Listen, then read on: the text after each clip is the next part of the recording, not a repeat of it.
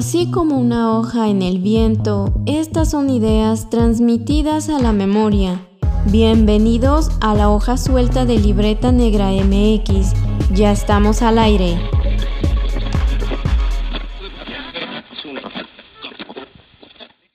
Hemos llegado a un nuevo lunes de podcast. Hemos llegado a un nuevo lunes de podcast. ¿Cómo están?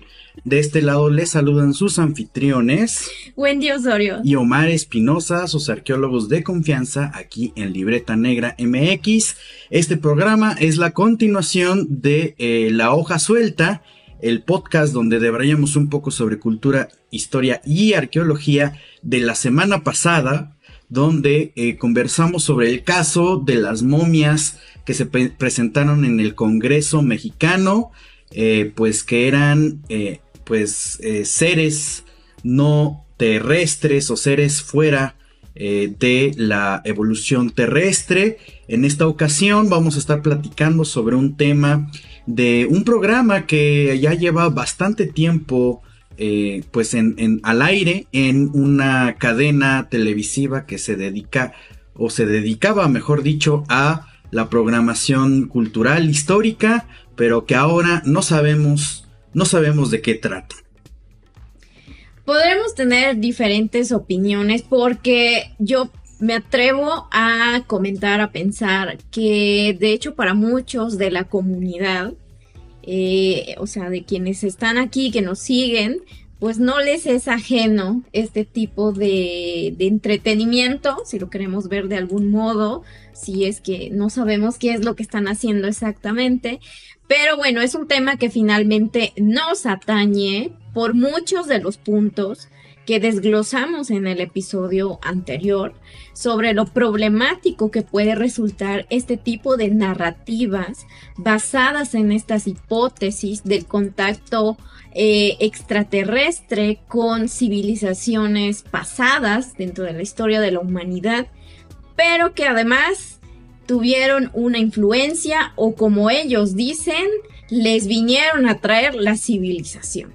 Ya vamos a ver por qué esto resulta muy problemático y qué trasfondos tiene. Entonces, pues muchas gracias a quienes ya están aquí. Ya ves que este tema es súper Qué bueno que se interesen, porque pues hay muchas vertientes que discutir, cuestiones que replantearnos como espectadores o escépticos, en fin. Entonces, pues gracias a quienes ya se están uniendo, cómo les va. Y pues, Omar, también hay muy buenas noticias. Exacto, bueno, háganse presentes, háganse presentes aquí en el chat de YouTube. También estamos eh, transmitiendo en vivo en Facebook. Por allá ya teníamos algo de audiencia la última vez y vamos creciendo poco a poco. Alfonso, Vero, ¿qué tal? Muy buenas noches. Gracias por acompañarnos. Y pues sí, antes de eh, comenzar de lleno en el tema, les queremos dejar una noticia que nos tiene altamente emocionados ya que este canal de YouTube, Libreta Negra MX, ya ha alcanzado el nivel donde en las transmisiones en vivo ustedes ya nos pueden apoyar directamente pues con super chat, super stickers y cosas por el estilo. Además, YouTube ya nos ha dado la oportunidad de que se unan como miembros del canal, entonces pueden apoyarnos directamente ya desde YouTube, lo cual eh, pues esto es una labor que se hace gracias a ustedes, gracias a que nos apoyan y pues, eh, pues seguimos, seguimos creciendo. Al fin, eh, pues tenemos esta oportunidad y esperamos pues que se unan a esta comunidad y que si tienen la oportunidad y además les agrada este contenido, nos ayuden a seguir creciendo y que llegue a más gente. Entonces, si pueden, únanse a la comunidad de YouTube, eh, dejen su super chat, dejen su super sticker y pues bueno, eh, también basta con compartirlo, comentarlo, dejar su like y pues sin duda eh, seguir haciendo una eh, reflexión de fondo pues mucho, mucho más profunda. Por aquí está Lola Herrera, Rosana Severino, Iván Escamilla, Luis González. Mira, saludos desde Uruguay. Ah, pues saludos desde México. Muchas gracias por acompañarnos por acá. Y pues como ya estábamos diciendo, este, en esta ocasión vamos a comentar el famosísimo tema de alienígenas ancestrales. Es una serie documental o no sé si llamarle documental realmente, ahorita vamos a entrar en detalles, pero pues es una serie de programas que se ha presentado por el canal History Channel, no nos patrocinen, pero eh, lo vamos a comentar bastante. Y en esta ocasión vamos a, comentarlo desde la, em, desde la perspectiva arqueológica. ¿De qué se trata el programa? ¿Cómo se presenta? ¿Qué evidencias da? Qué es lo que pensamos al respecto y esperemos hacerles una reflexión muy importante. Hubo mucha gente que cuando comenzamos a tratar este tema en redes sociales eh, nos dijeron que pues cómo se nos ocurría, que esto estaba bien raro, que pues eso para qué. Y personalmente hay que contestar estos, este, estos cuestionamientos o esos comentarios que nos hicieron llegar por redes sociales. Y a mí me parece fundamental comentarlo, comentar esto. ¿Por qué? Por varias cosas, pero la primera es porque se hace pasar una serie documental como real cuando en realidad no hay algunos eh, pues, evidencias o situaciones que no se toman en cuenta en la ideología detrás de esos, de esos, eh, pues de esos documentales o de, de este tipo de programas. Y segundo, consideremos los impactos o el impacto mediático que tiene una cadena televisiva a la escala que genera este programa y por supuesto todo lo que puede eh, generarse o, puede irse eh, moviendo como una bola de nieve. Sin duda, eh, esto que de repente hemos visto en redes sociales y, y, quizá la situación de que vivimos durante la pandemia fue muy sintomática donde una noticia falsa, estas famosas fake news, se puede hacer como una, una, bola de nieve que se va haciendo más grande, más grande y más grande. Y me parece que el gremio arqueológico, la gente que nos dedicamos en ciencias sociales, historia, arqueología, antropología, es muy importante que nos posicionemos respecto a estos temas porque no es una... Eh, no es un tema donde sea gracioso el documental, que sea de entretenimiento, que sea algo así muy ligerito. En realidad hay varias implicaciones de fondo y creo que debemos de comentarlo y sentarnos, tomarlo con calma y empezar a hacer un posicionamiento y cerrar filas porque de verdad sí hay muchos problemas ahí y pues en esta ocasión les venimos a compartir una reflexión respecto a eso.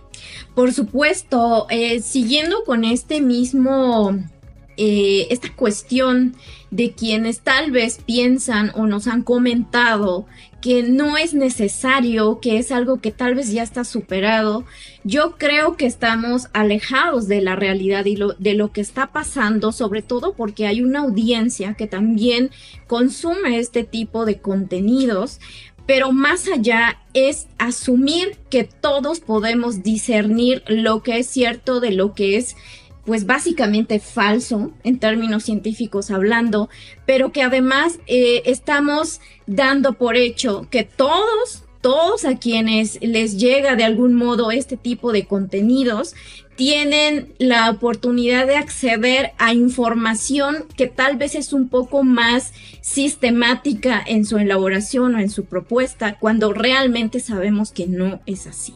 También yo creo que es eh, hacer oídos sordos al hecho de que eh, el, estos, este tipo de contenidos, eh, este ejemplo que, del que vamos a estar tratando, como es el programa de alienígenas ancestrales, eh, defiende muchas posiciones, conceptos e ideas que van directamente a negar eh, pues la historia y la capacidad de transformación y de adaptación que tienen muchas comunidades y por supuesto toca también, por increíble que parezca, pero la verdad es que es así, eh, su propio derecho a la memoria histórica incluso.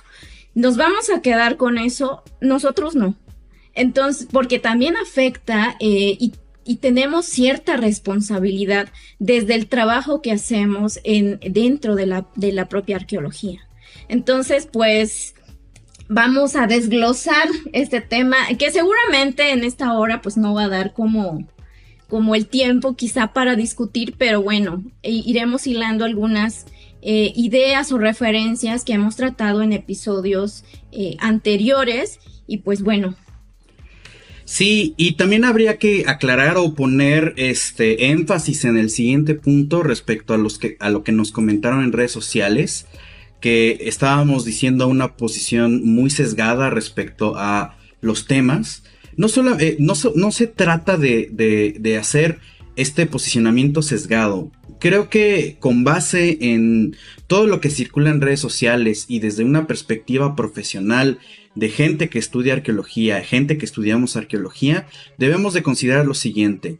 Nunca tomemos el conocimiento siempre por dado. Siempre hay un espacio para, uno, la reflexión y dos, para ser escépticos ante muchas cosas. Incluso dentro de la propia arqueología se da, es sin duda, o sea, no es como el tema que se comentaba hace unas semanas de que es que los grandes expertos o eh, gente de arqueología o de historia tradicional, pues este, no quieren ver estas evidencias porque quieren, no quieren que se reescriba la historia.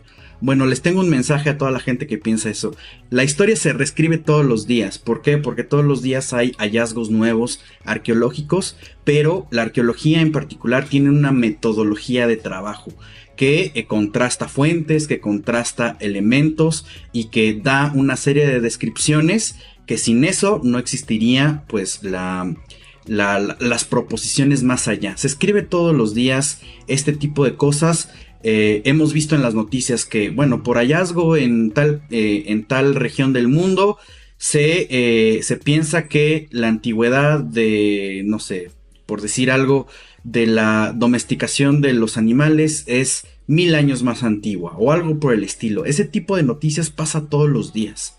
Entonces hay que ser escépticos cuando se presentan cosas y eh, e, evidentemente mucho más escépticos cuando no se presentan evidencias. Entonces la pregunta inicial aquí sería, ¿los teóricos de eh, la teoría del antiguo astronauta tienen razón?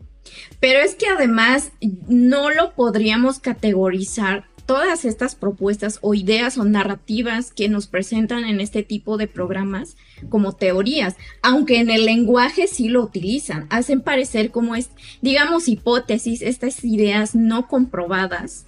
Eh, como realidades, por lo tanto las hacen pasar como teorías incluso, ¿no?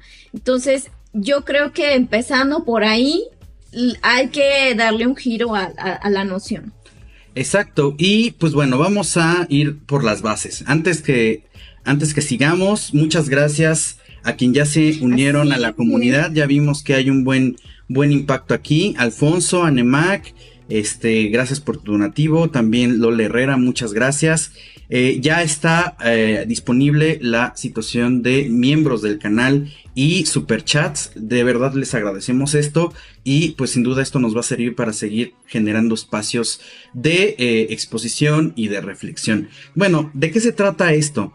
El programa Alienígenas Ancestrales es una propuesta que se realizó desde el canal que antiguamente daba documentales de historia muy interesantes, History Channel que es, bueno, parte de una cadena estadounidense. Este programa surge en 2010 y hasta la fecha sigue vigente. Esto quiere decir que tiene alrededor de 20 temporadas ya em, que han estado de manera eh, continua presentando una serie de proposiciones y de eh, aparentes evidencias que, eh, que siguen la siguiente línea. Que hubo en las civilizaciones antiguas una un contacto continuo con eh, seres extraterrestres. Y estos seres extraterrestres no solamente tuvieron este contacto, continuo, sino que influenciaron directamente estas civilizaciones antiguas, dejando suficientes evidencias para eh, proponer o hacer evidente que eh, los seres humanos progresaron a través de los aprendizajes que estos seres dieron a los seres humanos de ese momento mayoritariamente se, eh, se trata de eh, civilizaciones del mundo antiguo como Egipto, Mesopotamia y las culturas prehispánicas de, eh, del continente americano. Mayoritariamente se ejemplifica a través de estas civilizaciones o grupos culturales. Claro, y esto dentro de la propia arqueología se ha categorizado como pseudoarqueología, ya lo mencionábamos en el episodio anterior, ¿Por qué? ¿Por qué se le da este, e, e, esta categorización a todas estas ideas, estas narrativas, este tipo de contenidos? Porque, por un lado, esta cuestión, por ejemplo, de los astronautas ancestrales o los alienígenas ancestrales, no, no empieza eh, con este programa, eh, que, que, tiene por nombre pues el, el mismo. Más bien dentro del propio quehacer arqueológico, no tan al extremo, eh, antes de que, digamos, se profesionalizara la arqueología, eh, adoptara métodos científicos, eh, más o menos a, mitad del siglo pasado, quizá un poco antes, se tenían también, quizá de manera más discreta, ideas sobre la influencia de otros grupos hacia, otra, hacia otros. Eh, por ejemplo, el difusionismo, que tanto se defendía, ¿no? Esta idea básicamente de que un grupo eh, más eh, avanzado dentro de un concepto de evolución lineal también, pues tuvo una influencia hacia otro grupo humano y bueno, gracias a ello pudieron desarrollar cierta tecnología que se va a ver reflejada en su arquitectura, en, su, en sus productos, quizás en sistemas de escritura, etc. Eh, esto aún llegó a generar muchos problemas eh, porque eh, casualmente quienes siempre van a, van a caer en este papel de civilizadores o, de grupos que influyeron van a ser pues civilizaciones ubicadas dentro de lo que geográficamente es Europa. Y quienes reciben la civilización o como lo queramos pensar, pues van a ser generalmente estos grupos que se han desarrollado en, lo que es el continente americano, bueno, de México hacia abajo. Eh, en algún, eh, alguna área de Asia, y por supuesto todo el continente africano. Entonces, esto en realidad sí tiene su algún tipo de, origen desde, el desde los propios inicios de la arqueología. Claro, esto se ha descartado totalmente, pero pues si nos podemos a revisar un poco el historial de esta ciencia, pues vemos que ahí hay como ciertos chispazos a estas ideas. Sí, es decir, la primera idea que vamos a tener dentro de esta proposición de un ente, vamos a llamarle abstracto en este momento, hacia civilizaciones antiguas, es eh, pues una idea que ya había surgido en la antropología, pues básicamente desde el siglo XVII, que es el colonialismo. Esto ya lo habíamos mencionado en el programa anterior, es un colonialismo intelectual. Y pues muchas de estas proposiciones que se hicieron desde la antropología, o sea, desde la antropología real entre civilizaciones humanas, era pues normalmente eh, los países potencia que tenían ciertos vestigios arqueológicos que se centraban o tenían la noción de que eran centros culturales y a partir de ahí se iba expandiendo y por lo tanto creciendo la cultura. Sin embargo, este tipo de propuestas antropológicas ya no se utiliza y ya no se utiliza porque pues es un sistema de clasificación jerarquizado, es decir, hay una noción o una idea de que hay grupos culturales altos, bajos y medios, ¿no? Y esta clasificación, como pueden ver, pues es sumamente discriminatoria cuando en realidad ahí tenemos un problema de fondo. Eh, no hay sociedades que no sean complejas, no hay sociedades más primitivas que otras. Hay diferencias entre cada, una de estas sociedades y por lo tanto debemos de aprender y ver esta, estas diferencias. En antropología moderna, este concepto se llama otredad. Es ser consciente de los otros y de las otras, de todos estos grupos, y considerar esas diferencias para ver que en realidad tenemos tanto similitudes, diferencias y ciertos patrones culturales que eh, tienen alguna razón de ser. Pero, sin embargo, la idea que se ha quedado ahí desde estos países potencia es pues esta jerarquización donde hay sociedades más complejas o mejor dicho mm, eh, mejores con una eh, alta este, capacidad para progresar y otras que no lo pueden tanto. Ahora, esta idea del colonialismo, por supuesto, se aplicó muchas veces, tanto en entornos eh, sociales eh, pues en límites mucho más pequeños como en grandes movimientos de expansión. Es decir, si checamos las razones del progreso del totalitarismo europeo, evidentemente eh, entre los años 1930 y 1940, vamos a ver que hay una noción muy fuerte de clasificar a los seres humanos y evidenciar pues que hay gente que es mejor que otra, cuando en realidad eso solamente es una justificación para hacer una serie de cosas que eh, pues evidentemente van en contra o eh, están afectando a terceros simplemente porque alguien está intentando imponer un orden y pues eh, este orden evidentemente va a cambiar a mejora o a este beneficio de unos cuantos eh, pues a, razón de una mayoría que muchas veces no sabe efectivamente qué es lo que está pasando porque pues hay una serie de elementos pues que incluso con la fuerza se están imponiendo. Claro, y bueno, afortunadamente, si hablamos en términos actuales, esto ha cambiado mucho dentro de la investigación eh, en antropología y por supuesto en arqueología.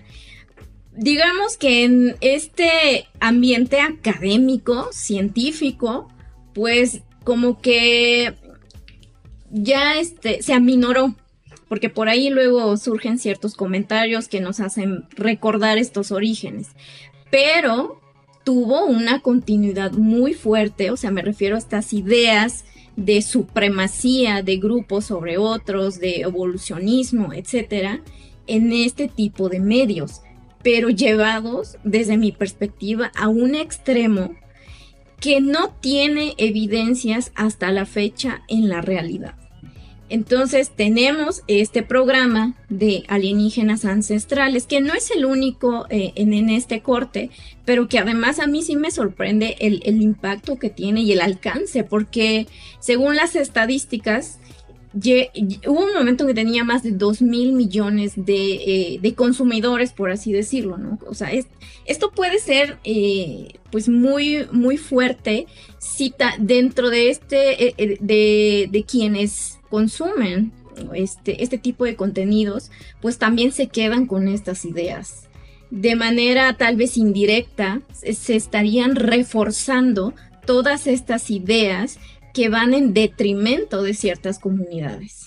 Exacto, piensen de nuevo, el punto clave aquí es un colonialismo intelectual, que dice hay sociedades altas que eh, tienen que eh, o están dando aprendizaje a otras sociedades y por lo tanto ahí se genera una civilización pues más compleja.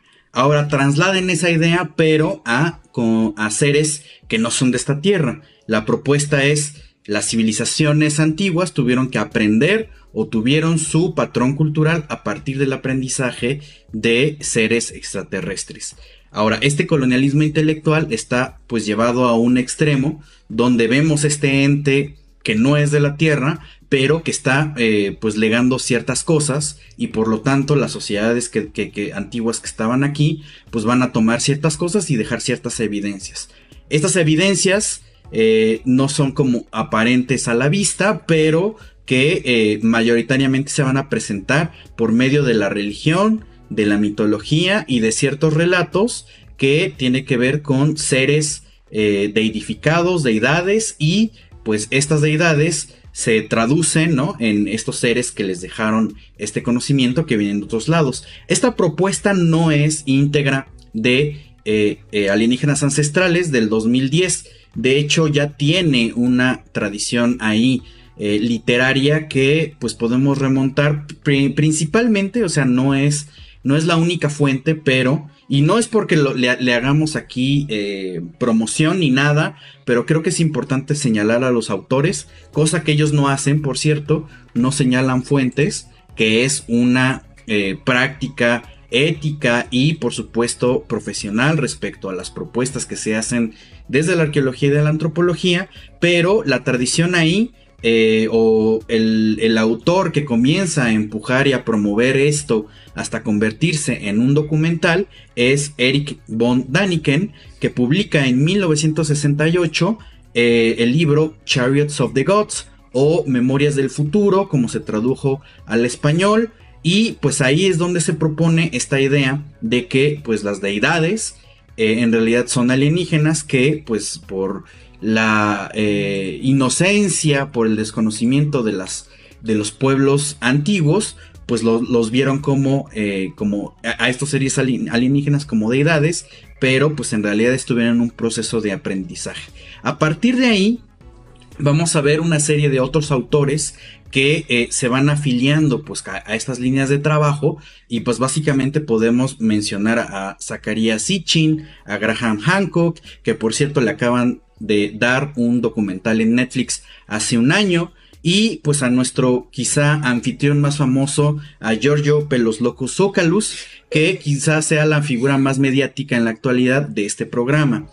Hay varias cosas que debemos de eh, mencionar aquí. Y esto tiene que ver con una unificación de los perfiles, es decir, ninguno de ellos tiene credenciales ni de arqueología, ni de antropología, ni de sociología, ni nada que tenga que ver con humanidades y ciencias sociales. Muchas de sus propuestas vienen de observaciones que ellos realizan eh, ya sea en los, sitios arqueológicos, a partir de las imágenes de algunos objetos arqueológicos, y empiezan a pues mencionar estos, estas situaciones. Por ejemplo, en Chariots of the Gods se mencionan los oparts, que son pues básicamente objetos fuera de su tiempo, ¿no? Eh, objects, out of time, que eh, quiere decir que son objetos que no corresponden a la temporalidad en las que fueron encontrados. Entonces, a partir de ahí se puede decir, en un friso escultórico se puede observar que hay una bombilla de luz cuando eso no existía y pues eh, no puede ser posible, o una pila o algo por el estilo. Sin embargo, lo que vemos ahí pues son varias cosas que se está tomando de manera literal eh, las imágenes que de repente se pueden representar en, eh, pues en las ilustraciones o en la iconografía o en los objetos arqueológicos. Esto pues es, un, es una observación, pero eh, también hay que mencionarlo, si es importante que se tenga preparación, porque no todo se hace de manera literal, ni siquiera en la época contemporánea. Piensen o hagamos este ejercicio.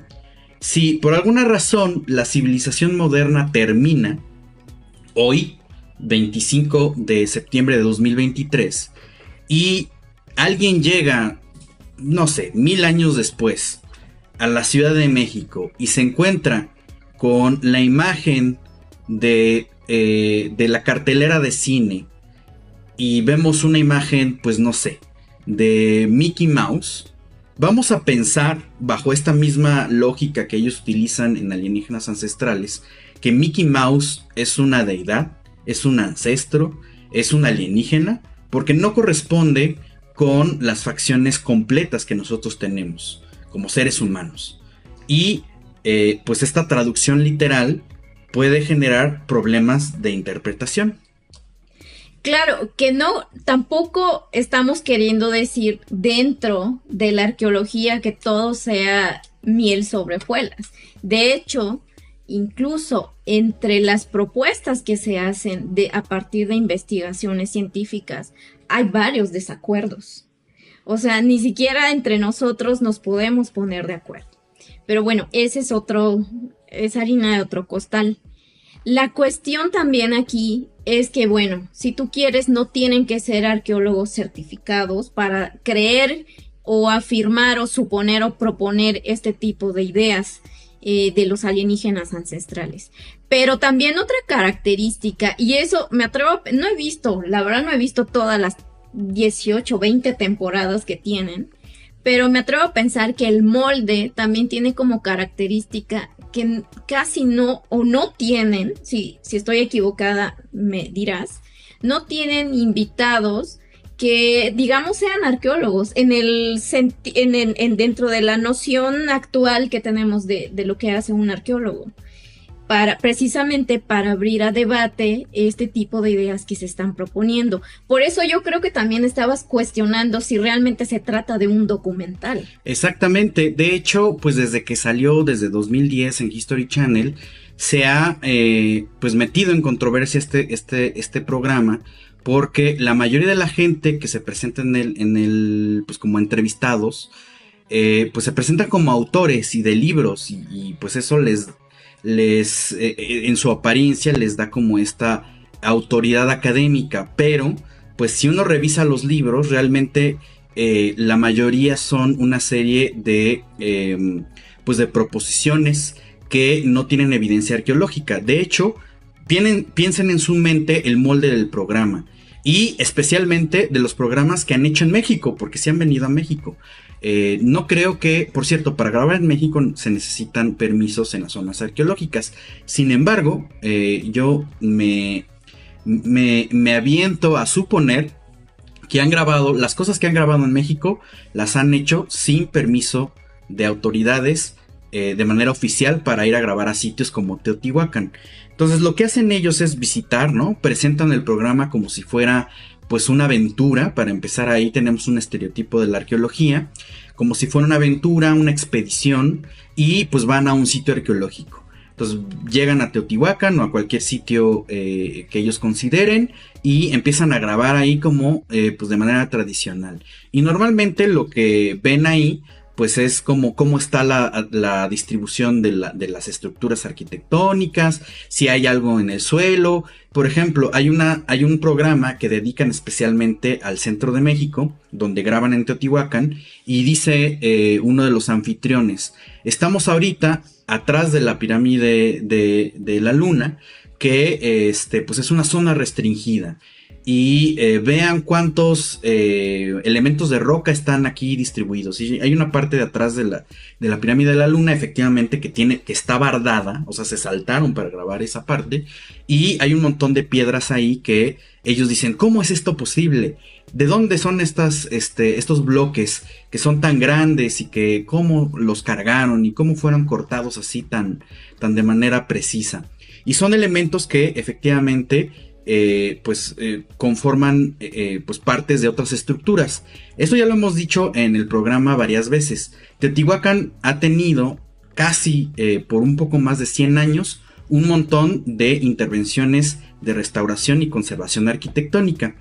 Muchos de estos elementos que uno ve que están pues arrumbados ahí, pues son parte de las estructuras, porque hay que decirlo así, a veces los equipos de arqueología no, no completan las estructuras, ya sea por presupuesto, tiempos o lo que sea. Entonces lo van acumulando ahí para hacerlo en otra ocasión. Y en esta ocasión lo presentan así como de, ¿y estos elementos de dónde son? Y no sé qué. Entonces, lo que vemos ahí, pues es que presentan lo que ellos quieren ver, ¿no? Y esto lo están justificando como que, eh, eh, pues es un misterio de que esas piedras estén ahí arrumbadas, cuando pues en realidad no hay, pues o sea, no ven la historia de los sitios o la historia de las investigaciones arqueológicas. Otra cosa que hay que perfilar es que la mayoría de lo que presentan en, estos programas, pues no proviene de contextos arqueológicos. ¿Qué quiere decir esto? Que ellos normalmente nunca han excavado y dudo mucho que hayan revisado informes técnicos de arqueología. Entonces, normalmente se basan en descripciones superficiales de los artefactos arqueológicos y a partir de esa observación superficial pues es lo que realizan. Es muy importante tomar aquí pues que el programa lleva eh, pues 19 o 20 años y observen las piezas que muestran. O sea, es que es impresionante la manera en que repiten las mismas piezas. Yo no llamaría a ninguno de ellos investigadores porque efectivamente no se toman, no se han tomado ni siquiera la molestia de buscar nuevos ejemplos. Siempre presentan las mismas piezas, los mismos, las mismas tomas de, las estructuras arquitectónicas, pirámides y cosas así. Y por ejemplo, siempre regresan a Teotihuacán. Siempre regresan a Pumapunku, siempre regresan a Tinguanaco, siempre regresan a, a Egipto. A Egipto. O sea, siempre son los mismos sitios. Y yo no sé cómo es que tras 10 eh, años de estar al aire, no, bueno, de hecho, si ustedes revisan esos programas, hay ya hasta propuestas contradictorias. Es decir, al inicio del programa dicen una cosa y 10 eh, programas después vuelven a tomar el ejemplo, pero dicen otra. Entonces, ahí hay incluso un contraste de, de elementos que ya son contradictorios. Entonces, hay mucho que comentar ahí. Pero, Omar, a ver, esta pregunta es, es, esto, este punto que estás poniendo es muy interesante, pero a la vez yo me atrevo a pensar que forma parte de este mismo molde, porque si nos tomáramos el tiempo, que no lo tenemos y creo que yo no lo voy a hacer, de ver cada episodio, es el mismo. Entonces, el hecho de volver a los mismos sitios, de tomar los mismos ángulos, de hablar de la arquitectura, de hablar de una cuestión tecnológica proyectada, por supuesto, desde el presente, yo creo que forma parte también de esta fórmula que además les ha funcionado en términos de mercantilización. Ah, sin duda, sin duda el objetivo que hay detrás es mercantil totalmente. Y eh, es una fórmula que funciona muy bien por la manera y por la mm, lógica, por la retórica que utiliza el programa. Es decir, hacen los temas relevantes y atractivos. No relevantes de que sean importantes, sino que presentan los datos que ellos utilizan como algo fundamental, que va a cambiar la historia del mundo. Esto es algo que nunca se ha visto, algo, una evidencia única. Esa es la manera de hacer relevante un tema. No quiere decir que sea cierto, pero esta manera de presentarlo es muy atractivo y aquí hay que ponerlo con todas sus letras. Si esto fuera una competencia entre arqueología y pseudoarqueología, donde este programa es un vocero de la pseudoarqueología, nosotros como profesionales de arqueología estamos perdiendo esta competencia mediática. ¿Por qué? Porque hay un impacto muy grande que nosotros como arqueología no estamos tomando.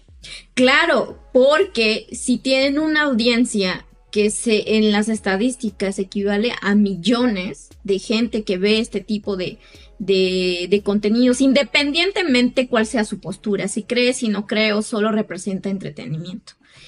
Claro que están ocupando un espacio eh, que bien podría estar eh, compartiendo o coexistiendo con con eh, programas cuyos contenidos pues vengan también producidos en este contexto de, de lo que hacen, por ejemplo, los arqueólogos o los historiadores. Ahí, por supuesto que estamos de acuerdo porque además no es la primera vez que lo comentamos.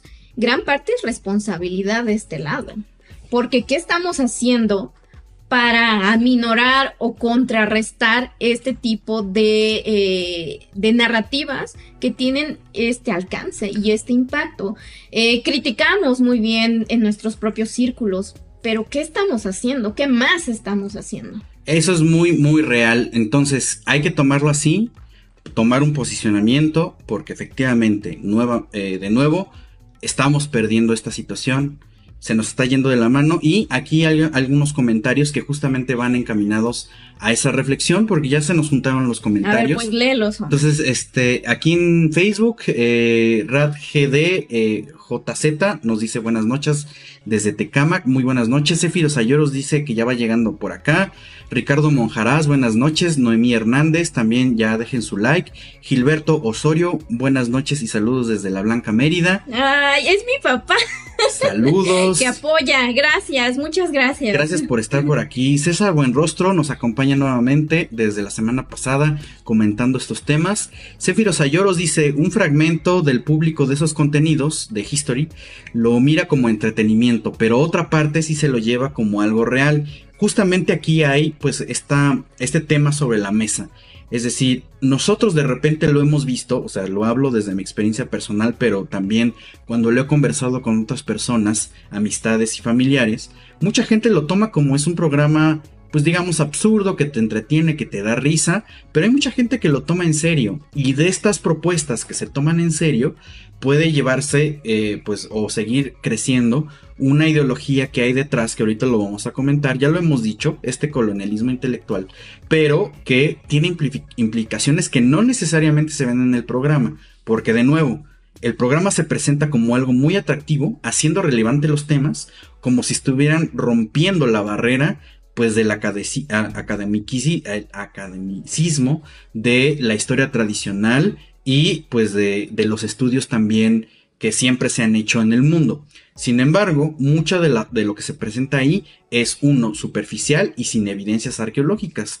Entonces hay que tomarlo como es. Claro, porque muchas de sus hipótesis las basan revisando de manera, sí, muy superficial, pero también muy aislada los elementos, sea la arquitectura, sea algún texto bíblico, sea algún artefacto que, bueno, a, ojos de nosotros como arqueólogos, pues nos da risa, pero deberíamos hacer un, un momento para reflexionar en que ¿Por qué sigue vigente, por ejemplo, este tipo de contenidos?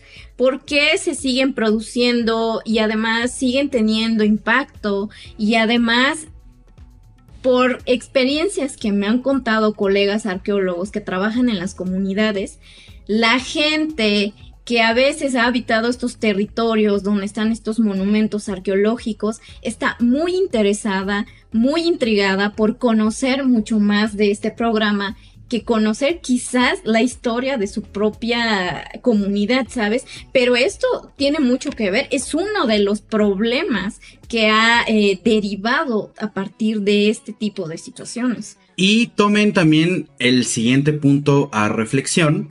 La arqueología es una ciencia de estudios del contexto. No se trabaja con datos aislados, no se trabaja con objetos aislados como se presenta en este programa. Siempre hay que saber de dónde vienen las piezas y con qué se relaciona, porque finalmente somos sociedades colectivas. Entonces no, a partir de un solo elemento no podemos generar propuestas de gran alcance. Eso metodológicamente, no solamente en la arqueología, sino también en las proposiciones lógicas o de filosofía de la ciencia, si lo quieren ver así, pues eh, no funciona. Tú tienes que trabajar con eh, con un conjunto de factores para analizar y para hacer mucho más complejo o mucho más eh, completa tu propuesta de trabajo. Entonces aquí en el programa normalmente se trabaja un elemento que a partir de ahí se extrae una idea y a partir de esa idea empiezan a hacer más grande y más, más grande su propuesta. Pero pues en realidad se necesitan más datos ahí. Y como dice Alfonso, y nadie hace nada. Bueno, nosotros queremos pensar que a partir de esto podemos poner un granito de arena. Finalmente, no estamos diciendo para, no estamos negando que, para empezar, que haya formas de vida fuera del planeta Tierra. Que si hemos tenido contacto en algún momento, tampoco yo podría saberlo, ni aseverarlo, ni mucho menos.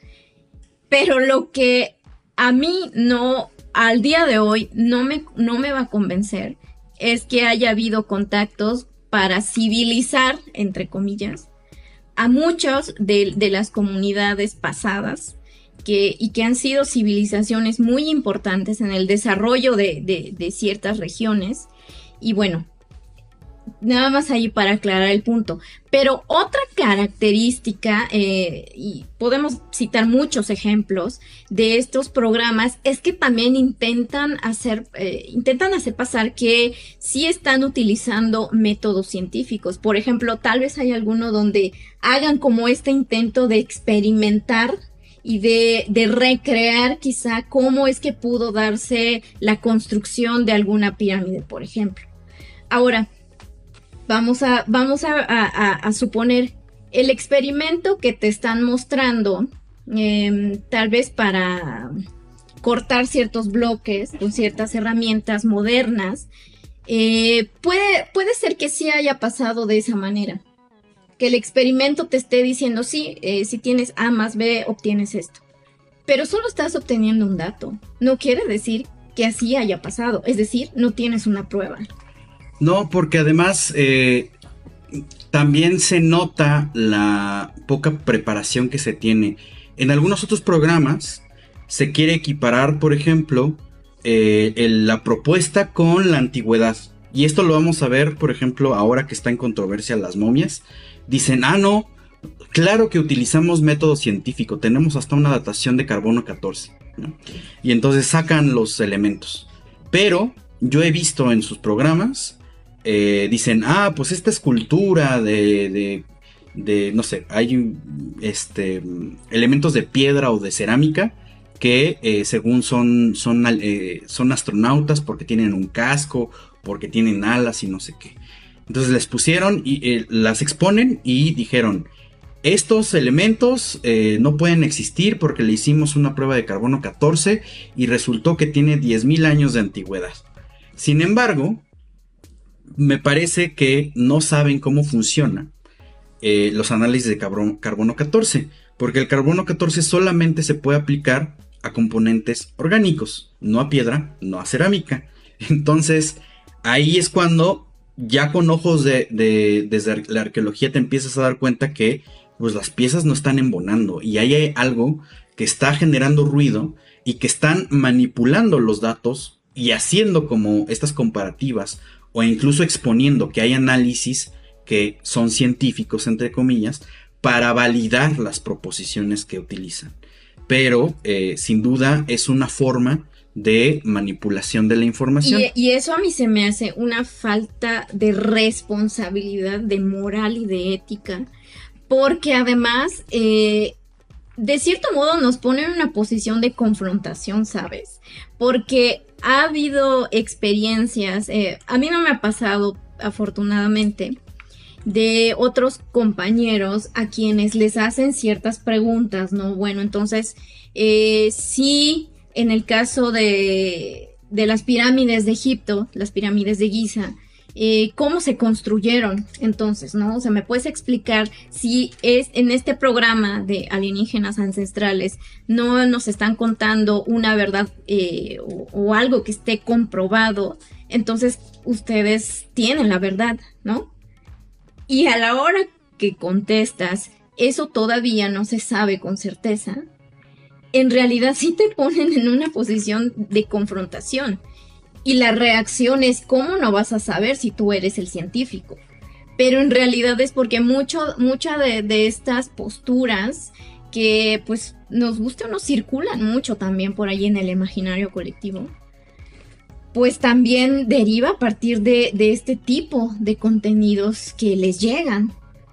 Y eso es un problema, otra vez eh, vamos a señalar, de también que, cómo estamos comunicando lo que se está haciendo desde la, ciencia, digamos que no necesariamente arqueología, y que es normal eh, contestar esta, esta pregunta o cualquier pregunta con todavía no tenemos la certeza. Bueno, es que aquí como lo dice eh, nuestro colega historiador Mario Fuente, las ciencias sociales no son ciencias de respuestas completas. De hecho, normalmente los análisis son bastante complejos porque necesitas contrastar con muchas cosas. Y hay una angustia cuando se busca una eh, respuesta concreta. Y cuando no existe, pues a veces es más fácil voltear a ver lo que sí te genera una respuesta. Ah, se hizo así. O eh, se construyó X o Y de tal manera. Porque pues, pues se resuelve y eso genera una, un alivio pero pues realmente el método arqueológico no funciona así. Y sigamos con los comentarios porque en realidad tenemos muchos acumulados. Ricardo Monjarás, vi el video de los carros de los dioses cuando estaba chamaco, me lo creí por completo, fue como una epifanía. Pues es que de nuevo es, es un criterio que de repente lo vemos y pues por la manera que está presentado, ¿no? Te, te presenta evidencias y cuando tú no tienes los ojos lo suficientemente experimentados, pues de repente sí hay cosas que te pueden hacer clic, pero conforme uno va creciendo, pues va ir eh, viendo cosas y pues puede eh, generar un, criterio pues en ese sentido mucho más amplio para observar estas cosas. Comic, eh, Comic Drink nos dice, el lucro del pseudoconocimiento de la pseudoarqueología se refuerza por el desinterés de la arqueología como ciencia exacta, es la pregunta, y pues, sin duda, sin duda, porque se se presenta o se piensa que la arqueología pues, eh, pues es aburrida o que no te da las respuestas. Entonces, de nuevo, cuando tienes este panorama donde te presentan las respuestas fáciles, respuestas que van directo, pues entonces eso te hace un, un punto directo. Ricardo Monjaras dice que el visitante llegue y se encuentre la cartelera de la Arena México y piense que los mexicanos adorábamos a los luchadores y pensábamos que eran eh, semidioses guerreros, estarían en lo correcto. Pues sí, pero si se dan cuenta, cuando lleguen estos arqueólogos del año 3000 a esta Arena México con los luchadores, pues tienen que conocer el trasfondo. y eso quiere decir los simbolismos que tienen los luchadores en esta metáfora, eh, pues como, como seres que efectivamente son culturalmente relevantes para los mexicanos y las mexicanas, pero que no por eso significa que efectivamente tengan características identificadas con su capacidad de transformar la realidad. Céfiros Ayoros nos dice, ¿qué áreas de conocimiento de la arqueología son autoridad, autoridad para derribar los mitos de los temas de civilizaciones que vinieron a enseñar según a nuestros ancestros? Pues las nuevas teorías de contracorriente de historia y de arqueología crítica porque eh, muchas de esas propuestas de antropología del difusionismo pues vienen desde el siglo XVIII y XIX. Entonces hay que actualizarse en las propuestas y eh, pues ver y contrastar los datos que hay pues sin duda de las investigaciones nuevas, porque eso es lo que hace generar la ciencia, ir viendo las evidencias nuevas y pues ir generando y sumando nuevas propuestas o actualizando las propuestas que existen. Noemí Hernández dice, en los programas de dicha serie se hacen presente investigadores y expertos del tema, con currículum impresionante. ¿Cómo entonces? ¿Acaso es parte de la manipulación y la morbosidad? Sí, porque muchas veces hagan el ejercicio, cuando vean ese tipo de programas, googleen los nombres. Y eh, yo les podría asegurar que el 80% de esos nombres no existen. O sea, tienen páginas apócrifas que pues normalmente venden un libro o venden otros documentales, como ahora esta super eh, plataforma que es el Netflix de la pseudociencia, no vamos a decir el nombre aquí, pero este, que está presente en redes sociales y pues por una módica eh, cantidad de suscripción, pues tú, eres, tú te ganas el acceso a esa, plataforma. Obviamente hay un negocio de fondo. Por supuesto, es que eh, yo pienso que tienen un éxito en este aspecto. En el aspecto comercial, la verdad es que sí han tenido pues una continuidad porque existe demanda de este tipo de, cosas para diversos fines. Ellos generaron esa demanda, sin duda. Claro, porque le estás ofreciendo a un público que se interesa, que se interesa por estos temas, pues este tipo de respuestas, como tú dices, directas, fáciles y ahí está, no más problemas, no más eh, preguntas, porque pues sí, no estamos solos y además tenemos, eh, hemos tenido contacto con estos seres desde tiempos inmemoriales. También consideren la propia dinámica de la investigación arqueológica formal. Porque normalmente no es, no sucede como que uno va a excavar, tiene su proyecto de investigación y luego luego ya presenten los resultados. Normalmente cuando se hace un proyecto de investigación arqueológica, por ejemplo en México, lo que sucede es que uno excava, analiza los objetos y eso puede tomar, dependiendo de las dimensiones del proyecto, eso puede tomar entre seis meses y tres años, si es un proyecto chiquito. Y eso nada más es de la, de la propia investigación. todavía, todavía falta la presentación de los resultados. Eso quiere decir que se pueden generar desde ponencias, artículos o libros y la publicación de artículos y libros también lleva su tiempo. Entonces, desde el inicio de la excavación hasta que se publica un artículo o un libro, pueden pasar, ¿qué les gusta? ¿10 años? ¿5 años? O puede ser que nunca se publiquen los resultados mediante artículos, libros, que son como un medio un poco más accesible en muchos aspectos hacia quienes se interesan y que no necesariamente trabajan en arqueología. Y aquí hay un aspecto también que es como también parte de este molde con el que hacen este tipo de contenidos, que son estas teorías de conspiración. Al decir, bueno, es que la NASA o en este caso el, el instituto que se dedique a la arqueología, pues va a decir es que no ha querido revelar este tipo de, datos, este tipo de resultados, ¿no? Porque pues bueno, quizá trabajan para el gobierno, quizá eh, no quieren que se sepa. Esas son las ideas que también nos van aventando en cada uno de los episodios. Y ojo, eh, por supuesto, en nuestro caso, hasta donde sabemos, no es así. Pero aquí hay un punto hay un punto y bueno, de aquí este, yo me quiero desprender precisamente de que al final de cuentas eh, la historia, la arqueología, sí tiene un uso político. No tiene que ver con esta situación que nos plantean de las teorías de conspiración, pero es un punto que queremos retomar más adelante para cuando vayamos cerrando, que yo creo que no nos queda también como mucho tiempo.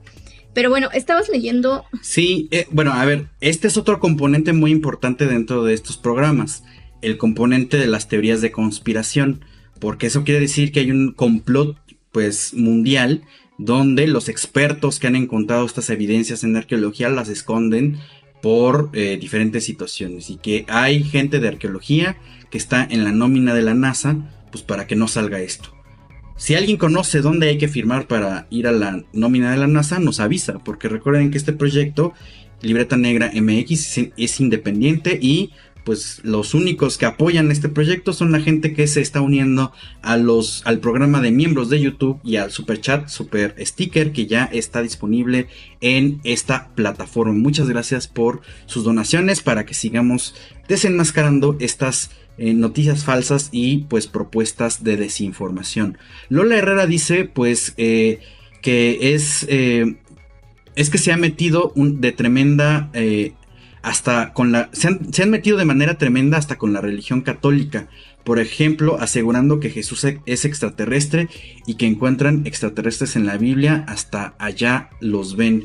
Pues sí, los ángeles son extraterrestres. Sí, y, de hecho, mucha de la evidencia que utilizan para proponer estas ideas, sobre todo están en el arte medieval. Exacto. En estas pinturas donde se representan, por ejemplo, eh, a, María cuando se le anuncia que va a dar a luz al, hijo, eh, pues ahí todas estas estos símbolos que hacen alusión a un ente superior que pues no tiene un origen terrenal, con eso basta para poder proponer que desde ahí hay una evidencia de un contacto extraterrestre.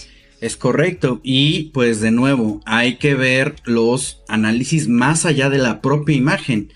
También hay que trabajar con otro tipo de fuentes y por supuesto la arqueología trabaja con los elementos materiales. Ricardo Monjaras dice, le dan a la gente lo que quiere oír y solo actualizan un poco el libreto dependiendo de qué esté de moda. Probablemente ahora comiencen a hablar más de las momias chafas peruanas. De hecho, pues ya han tenido programas donde se presentó esto. Recuerden que estas momias que se presentaron y por lo cual se generó todas estas, todos estos programas que estamos comentando desde la semana pasada es porque aquí en México se presentó en el Congreso pues unas momias que vienen de Nazca que en teoría son seres no terrestres. Lola Herrera eh, nos dice, el colmo es que hay alguien que, se les, que les permite las grabaciones y el acceso a los espacios yo me vengo a enterar que debajo del museo hay túneles que llegan hasta sabe dónde.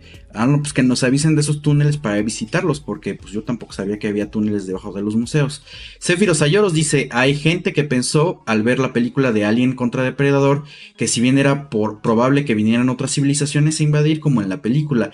Ah, ese es otro punto muy interesante. El impacto no solamente pues desde la propuesta social y cultural, sino el impacto en la cultura pop. Alien contra Depredador es una película que retoma elementos directamente de los libros de Von Daniken, pero no es el único. De hecho, la película y serie Stargate toma de manera literal las propuestas de, esta, de, esta, de estos autores y los reflejan en una serie pues de, pues una serie de entretenimiento. Pero ahí se, sí se etiqueta como eso, como una serie de entretenimiento. Otros ejemplos eh, se pueden tomar con eh, los personajes de, The Eternals de, de, Marvel, que hubo una película hace poco, pero es una serie de cómics y eh, pues una serie de otros elementos. Si alguien recuerda aquí alguna otra cosa de entretenimiento que refleje estas ideas, eh, como Alien Depredador, Stargate y The Eternals, pues bueno, aquí déjenlo en los comentarios. Lola Herrera nos dice, el tipo se mete hasta el fondo en una ventana arqueológica y asegura que ahí está el oro. Nosotros limpiamos esos sitios y da risa y hasta coraje. Dice Lola que tienes razón Wendy, eh, podría hacerse una especie de movimiento eh, sin duda tenemos que cerrar filas desde nosotros que somos profesionales en arqueología y otras ciencias asociadas para seguir eh, pues desmintiendo estos, estos mitos o estas, eh, estos programas de pseudoarqueología. Leonora Abril Jaques nos dice, ¿no creen que sea parte del, sea en parte la accesibilidad a la información? Como arqueólogos, arqueólogas también tenemos el compromiso de divulgar y aunque hay muchos coloquios, seminarios, cursos, etcétera, abiertos al público, la verdad es que no es muy atractivo. es mucho más fácil ver ese programa en cierto sentido, hasta está mucho mejor producido. Es, efectivamente, Leonora, eh, esto lo hemos comentado, la manera en que se hacen relevantes los temas se hace atractivo y por lo tanto también pensemos que los coloquios, los libros que son académicos, normalmente tienen un alcance muy limitado, nada más al gremio académico y por ejemplo un libro pues mayoritariamente tiene un tiraje de desde mil ejemplares hasta unos cinco mil ejemplares que es nada comparado con un programa que llega a una audiencia de miles de millones. Claro, y que para hacer ese sus producciones, si pagan o no permisos, que yo creo que no lo hacen en los lugares que sí se deben, eh, pues claro que recibe una cantidad de recursos que son pues abismalmente diferentes al presupuesto que se hace, por ejemplo, con, bueno, con el que se hace arqueología en México. Hay muchas carencias, pero otra barrera también, y es algo que hemos repetido y lo vamos a repetir hasta el cansancio, es el tipo de lenguaje que se utiliza en este tipo de eh, difusión de los resultados de investigaciones arqueológicas. No generalizo, pero nos falta mucho camino por andar para poder eh, generar eh, no solo la curiosidad, sino el interés genuino. Yo creo que la gente sí tiene este interés genuino en, en, cómo se está haciendo la arqueología al día de hoy y qué resultados o qué propuestas también se están dando. El, el programa pasado estaban comentando aquí que el numerito del Congreso de Maussan eh, costó alrededor de 500 mil pesos. Yo les decía que con 500 mil pesos pueden hacer dos o tres proyectos de investigación Ay, pero es con muchas carencias. Seis meses, o sea, sí, pero se pueden hacer.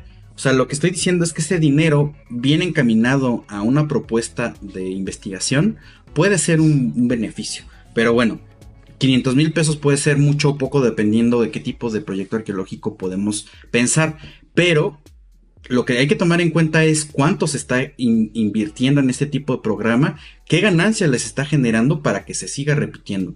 Ah, porque además también sacan videojuegos. Claro. No lo voy a hacer promoción. Es que ahí hay una serie de cosas. O sea, es altamente lucrativo este tema. Nada más que pues ya vimos todos los problemas que acarrea a nivel social. Entonces, yo creo que si reconocieran que son una propuesta ficticia de entretenimiento y que es meramente comercial, quizás empezaríamos a tomarlo de diferente manera y no estar cuestionando y haciendo esta crítica. Pero la verdad es que se presentan como quienes tienen una verdad y que la van a revelar. Por ejemplo, otro de los, de los impactos que tiene en el mundo real este tipo de programas es que en, el, en la obsesión que se tiene de buscar evidencia que represente contactos con seres extraterrestres en el pasado, eh, pues se está buscando diferente tipo de, de, piezas arqueológicas. Y esto, uno, puede fomentar el saqueo arqueológico, ya lo hemos dicho en este espacio, considérenlo. ¿Y por qué? Porque además se hace de manera irregular. Las investigaciones arqueológicas en México y en otros países están reguladas.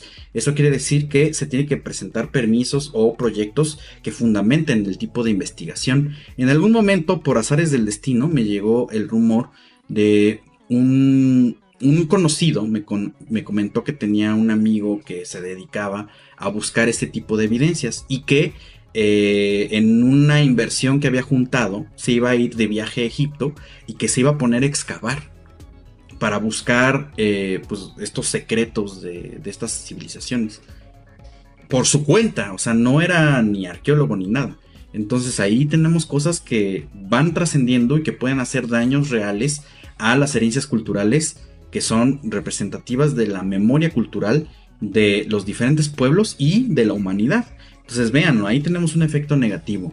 Leonora nos también nos dice, otro problema eh, es que muchos siguen viendo a la arqueología como un hobby, no como una ciencia. Entonces, pues casi casi les creen a cualquiera que se haga llamar especialista. Sí, esto es un problema de, etiquetas o de credenciales, pero pues también tenemos ahí eh, esta situación donde la arqueología no es, este, en la perspectiva eh, social muchas veces se sigue tomando como que no es algo serio. Y no, es totalmente serio. Tienes que hacerte eh, pues tu carrera, tener tu título, tu cédula, o no puedes ejercer. Básicamente podríamos ponerlo al mismo nivel que eh, la gente que estudia medicina. Si tú no tienes tu título y tu cédula, no puedes ejercer como médico. Bueno, eh, es que ya también nos pasamos de la hora. Estamos, estamos sobre tiempo. estamos sobre tiempo, pero Edgar Orozco nos dice eh, tarde con ganas de escucharlos. Buenas noches. Leonora nos dice Ojalá estuviera en la, nómina de la NASA, sí, avísenos. Es que Leonora es arqueóloga, de hecho ella participó en esta mesa donde tuvimos a varias este, arqueólogas en formación de diferentes escuelas eh, de México. Y bueno, ahí está el comercial, vayan a ver ese episodio. Exactamente, el futuro de la arqueología en México. Ricardo Monjaras dice, la teoría de la conspiración es esencial para los vendehumo. Les da al espectador esa creencia de yo sé algo que los demás no eh, todos, los, todos son ignorantes menos yo, y ya con eso quedan felices, ¿sí? También piensen en la idea de trasfondo, ¿no? Este colonialismo de decir, yo estoy enseñando algo que el mundo no sabe, yo estoy civilizando, estoy haciéndolo, haciéndolos menos salvajes. Es lo mismo, pero replicado en diferentes niveles. Lola Herrera dice, así como las cartas de defensa, así como las cartas de defensa del patrimonio, cabría hacer ese tipo de documentos u otros recursos para que se les limite en cuanto a la información falsa que dan. Sí, yo, yo considero que ya es necesario hacer varias acciones. De hecho, en redes sociales alguna vez eh, circuló eh, un letrero que se puso en una zona arqueológica allá en Yucatán que decía que estas pirámides no, no habían sido construidas por alguien.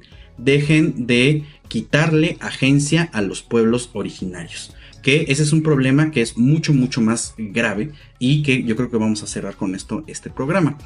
Claro, Omar, es que veámoslo desde esta perspectiva. ¿Cómo a partir de esto nos hacen pensar en ese pasado? ¿Cómo lo concebimos? Eh, como desde que aparece la especie humana, que realmente eh, se le niega esta capacidad de desarrollar tecnologías, esta capacidad de resiliencia ante catástrofes sociales o, naturales y que además pues van formando parte de la historia de estas comunidades, ¿no? Es negar esta, eh, eh, esta toda esta capacidad que, que tenemos como especie humana, pero además nos están diciendo cómo debemos pensar este pasado y quiénes lo, están planteando. Quiénes están eh, poniendo como caras de quienes van a estar narrando este pasado y que tienen las verdades acerca de él. Ahí están los usos políticos, nos guste o no, de la historia y también de la arqueología. Eso tiene que ver mucho con cómo hemos reflexionado sobre los usos de la política, mejor dicho, los usos de la arqueología en la política con la generación o imposición de las identidades nacionales, no solamente mexicana, sino de otros, de otros países o conformaciones de nación-estado, pero eh, sin duda es, por un lado, agresivo, porque eh, así como enaltece una identidad, también baja o eh, incluso erradica otras identidades que son igual de importantes y pues es un problema antropológico. Pero vamos a terminar de leer los comentarios y dejar un comentario final y les tenemos algunas recomendaciones literarias. Eh, dice Ricardo Monjarás eh, sobre la pregunta de qué películas o qué elementos de la cultura pop están influenciados por este tipo de cosas. El quinto elemento, claro. Eh, Alfonso nos dice Star Wars. Pues sí, hay, hay un poco de eso. dicen encuentros cercanos del tercer tipo, La Guerra de los Mundos. Noemí Hernández dice Atlantis. Atlantis es un peliculón. Lo vamos a comentar en algún momento. Es un peliculón, pero sin duda también hay detrás. ¿A qué te refieres? ¿En, producción? En producción, en historia. Atlantis es una muy buena película. Pero de que tiene elementos de, de este tipo de cosas, los tiene. Pero bueno, ese ya es un gusto personal y también de producción. Leonora nos dice Prometheus, que le gusta mucho esa película. Alfonso dice, nunca había conocido a alguien que amara Prometheus. Prometheus no es mala, pero bueno, Prometheus es, una, es un antecedente de Alien que también tiene ahí cosas de los antiguos, de la teoría de los antiguos astronautas. Interesante verlo desde ahí también. Eh, Cosmic Drink nos dice la investigación alienígena supera la producción científica arqueológica, sin duda. Hay una, eh, hay, una, una ventaja abismal con lo que es la producción científica arqueológica por cuestiones de presupuesto, por cuestiones de formatos, por cuestiones de apoyos, o sea, es un problemón. Pero eh, sin duda todo esto hay que tomarlo en cuenta para ver que eh, pues no es equivalente y que en realidad sí hay muchos problemas de fondo. César Buenrostro dice vamos a hacer nuestro congreso antimagufo, Somar en la Cámara de Diputados y pues eh, haremos un desmadre. Pues sin duda tendremos que hacerlo. Eh, Marcos Martínez dice saludos, estos programas son parte de la sociedad de desinformación. La arqueología e historia siguen siendo la alternativa para no alejarnos de la realidad. Soy Tommy Pampa Project. Ah, pues mucho gusto que desde Ecuador nos está saludando y pues que conforma esta línea de arqueólogos pues que también están atentos a este programa, Julio César Avilés, y para entenderlo eh, desconocido, la humanidad tiene que evolucionar mental y espiritualmente. La humanidad siempre ha tenido curiosidad y me parece que a, pesar de que critiquemos esta serie de programas, también hay que entender que responde una curiosidad de preguntarse los orígenes y pues también un poco el sentido de la vida, o sea, eso no, no se niega, la forma en que se hace es problemática. Y pues bueno, les quiero dejar lo siguiente para cerrar. Eh, muchas gracias Leonora por tu apoyo. No es mucho, pero es honesto. No hay ayuda pequeña. Y pues eh, con esto hacemos una comunidad más grande. Ahí les va un poco de la historiografía o lo que es eh, la genealogía teórica detrás de los alienígenas ancestrales. Eric von Daniken propone desde su libro Chariots of the God del 68 este tipo de cosas. Sin embargo, eh, no sé si se han preguntado ustedes de dónde sale esta propuesta, porque Eric Bogdaniken no es el autor intelectual o el origen, el punto original de este tipo de propuestas. En realidad, Eric Bogdaniken toma lecturas desde lo que se estaba trabajando en la sociedad de Thule. La Sociedad de Thule es un grupo ocultista alemán que eh, nace por ahí de 1920 y pues tiene su progreso, ¿no? Este, social en Alemania de los años 30, siendo justamente el crack del 29 un punto de, de pues un punto clave para la historia alemania moderna, porque esta sociedad de Thule o detrás de la sociedad de Thule estaba Dietrich Eckart. Dietrich Eckart era ni más ni menos que el mentor de Adolf Hitler. Y Dietrich Eckart tenía muchos libros en los que él se preguntaba el origen y la jerarquización de la sociedad moderna. Lo que estaba buscando la sociedad de, de Thule como, como, como este grupo ocultista era el origen de la sociedad, donde se remontaba hasta la Atlántida esta eh, famosa eh, arquetipo social de una sociedad perfecta. Y la Atlántida también ha sido objeto pues, de varios programas eh, en alienígenas ancestrales. Eric von Daniken toma varios, varios ejemplos y varias propuestas de estos libros de Dietrich Eckart. Pero recuerden que la propuesta de la sociedad de Thule es que la Atlántida era el origen de la sociedad aria o de la raza aria.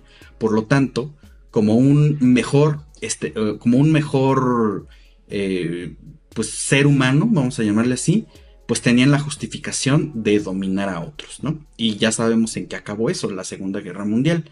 Detrás de alienígenas ancestrales hay una propuesta totalmente racista y colonialista de sociedades que son mejores que otras y que estas sociedades que son mejores van a eh, no solamente colonizar, sino dar enseñanzas a las sociedades menos, eh, menos progresadas o menos eh, civilizadas, ¿no? Que básicamente son salvajes.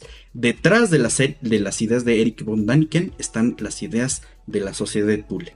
Entonces, piensen muy bien cuando vean este tipo de programas, porque estamos hablando de una línea ideológica muy compleja y que, como lo pueden ver por lo que les estamos contando, que tiene muchos problemas de fondo. ¿Cuál es el mayor problema de eh, alienígenas ancestrales? Que le quita agencia a, las, a los pueblos originarios o a las comunidades históricas de sus propios avances, de sus propias ideas, de su propia civilización o cultura. Negándoles pues la, el acceso o negándoles su propia memoria histórica, ¿no? Y sustituyendo esa memoria histórica por algo que viene de otro lado que ni siquiera es del mundo.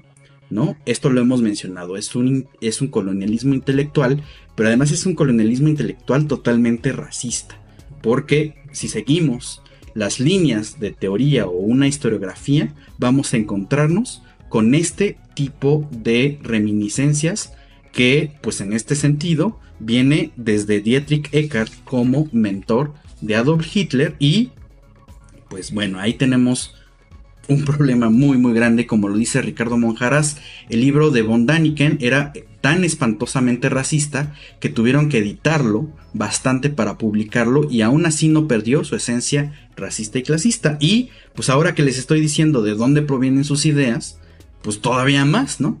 Entonces ahí ya tenemos eh, pues una escuela que eh, una escuela ideológica o una ideología, una línea ideológica que pues nos está hablando de un problema que quita la memoria histórica de los pueblos, pues normalmente que se han marginalizado o que se consideran como salvajes. Y pues para cerrar, les, les traemos una serie de 11 puntos para identificar las señales de manipulación detrás del programa de alienígenas ancestrales para que se pongan truchas y pues ahora sí que identifiquen los puntos detrás del programa. Punto número uno, me falta aquí Rudy. No sé si son chavorrocos como yo, pero Rudy era el baterista de otro rollo. Entonces aquí redoble de batería, ¿no? Bueno, está bien. Eh, la, la, primera señal de manipulación de alienígenas ancestrales es la adherencia a teorías desfasadas. Esto quiere decir que toman ideas de eh, publicaciones arqueológicas, pero ya que, están desactualizadas. Entonces normalmente ponen propuestas que sí son reales, pero las acoplan y las adaptan a sus necesidades y como son cosas que ya son eh, pues anteriores de investigaciones muy viejas, normalmente siglo XVII y XVIII, pues, eh, pues hacen pasar como que si hay una tradición científica detrás. El punto número dos es el menosprecio a la academia piensen y vean siempre este tipo de programas o incluso la situación del Congreso aquí en México diciendo es que los historiadores tradicionales, es que los científicos eh, se han negado, es que tienen un sesgo. Pues claro, porque pues normalmente hay que hay una rendición de cuentas que no se está realizando. Entonces siempre es menospreciar a la autoridad académica de los profesionales en el área. El punto número tres, aunque es contradictorio, sí se intenta pasar estas propuestas por una, eh, como una propuesta que sí es académica, con un peso académico de alguna autoridad. Entonces normalmente pues, sale alguien que se supone que estudió arqueología o algo así, pero cuando uno lo busca o busca la cédula, pues no existe. Cuatro, son eh, propuestas enormes, es decir, siempre hay una propuesta general que es muy grande, grande, grande y por lo tanto eh, es muy difícil de comprobar y que muchas veces parte de una sola idea. Punto número 5, presentación selectiva y distorsionada de las evidencias. Es decir, eh, a veces se toma nada más un bloque o un elemento y a partir de ahí se presenta eh, pues como a manera adecuada y no se presentan los contextos generales, que de nuevo es un tema principal de la arqueología. Siempre se trabaja desde el contexto y desde el conjunto para argumentar de mejor manera. El punto número 6 es que hay una mezcla argumentativa. Normalmente se echa como si fuera un licuado un montón de elementos que al final terminan por ser una masa aforme que no tiene ningún sentido. Entonces siempre mezclan, empieza el programa y dicen, ah, sí, las pirámides de Egipto. Y entonces de repente saltan y hablan de Chichen Itza y luego saltan y hablan de Pumapunku y luego se regresan a Egipto. O sea, es una mezcla argumentativa tremenda. El punto número 7 es que normalmente presentan definiciones vagas, es decir, normalmente no hay una claridad de los datos, siempre mencionan cosas que pueden o no interpretarse como verdaderas. Siempre hay esta situación de las preguntas retóricas. ¿Y qué sucedería entonces si esta evidencia eh, representara un, un elemento de la una antigüedad mayor a la que siempre hemos estado acostumbrados. Entonces es un tipo de cosas que hacen pasar esta retórica como algo verdadero. En el punto número 8, la superficialidad y el desorden de estos argumentos. Es decir, siempre hay, ¿no? Elementos que no van más allá de un análisis, muchas veces de la imagen de los artefactos arqueológicos para presentar sus propuestas. En el punto número 9 hay una obsesión por lo esotérico. Siempre hay cosas que tienen algún punto de esotérico. Y esto pues se refleja pues también con esta tradición que les decía desde la sociedad de Tule. Lo ocultista, lo esotérico, lo mágico, lo místico siempre está presente, porque además eso conforma un poco la imagen de lo arqueológico. Históricamente, ya lo hemos dicho, pues también hay cierta, eh, eh, ciertos rasgos que se toman desde ahí. El punto número 10, el uso excesivo de preguntas retóricas, ¿no? Entonces, los teóricos del antiguo astronauta tienen razón, esa es una pregunta retórica. Y finalmente, el punto número 11, se espera una recompensa por eh, el tipo de propuestas que se, que se realiza. La propuesta o la recompensa más grande que ellos buscan, pues es que van a cambiar la historia. Es algo que ellos saben y que los demás no. Entonces ahí tenemos una serie de problemas y estos son 11 puntos para identificar la manipulación de este tipo de propuestas. Pero vámonos directamente a las recomendaciones del día de hoy. Para que no les digan y no les cuenten, ¿no? Solamente desde la parte superficial, tenemos este libro de eh, Introducción al método iconográfico de Manuel Antonio Castiñeiras González. Porque la iconografía tiene un método, no nomás es ver eh, que, representa una imagen y ya. Hay, un, eh, hay una serie de pasos para leer y hacer estas lecturas de las imágenes para pues, eh, pues hacer un, un análisis completo con el contexto, sus significados, sus significantes y pues hacer una lectura real. Y hablando de lecturas reales, también tenemos este, que es Mesoamerican Writing Systems. No tiene ahí una portada muy elaborada, pero es un libro que compila varios artículos de eh, arqueólogos y arqueólogas de, eh, pues, especializados en Mesoamérica.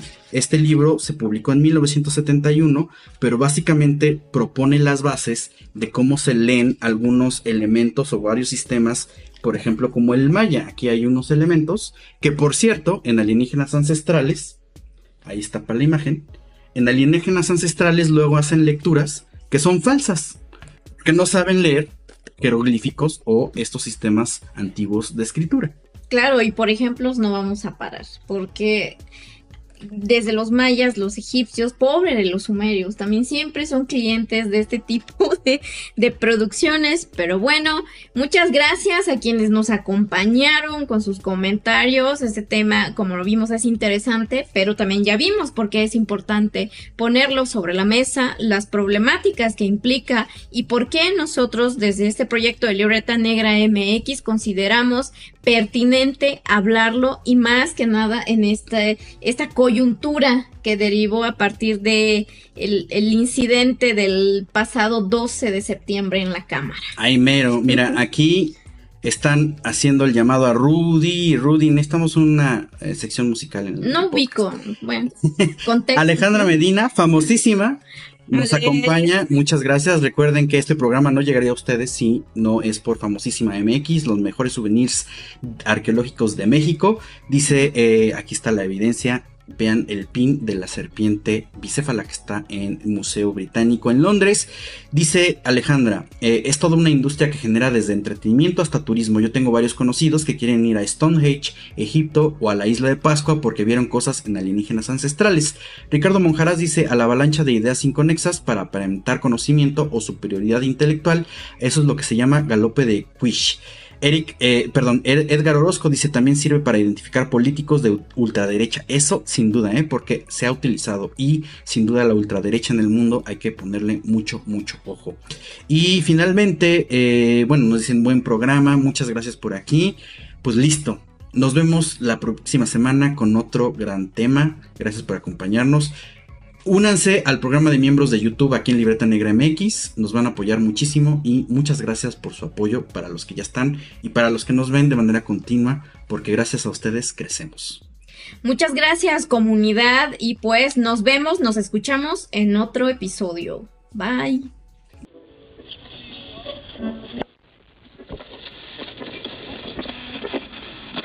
Gracias por acompañarnos. Nos escuchamos la próxima transmisión.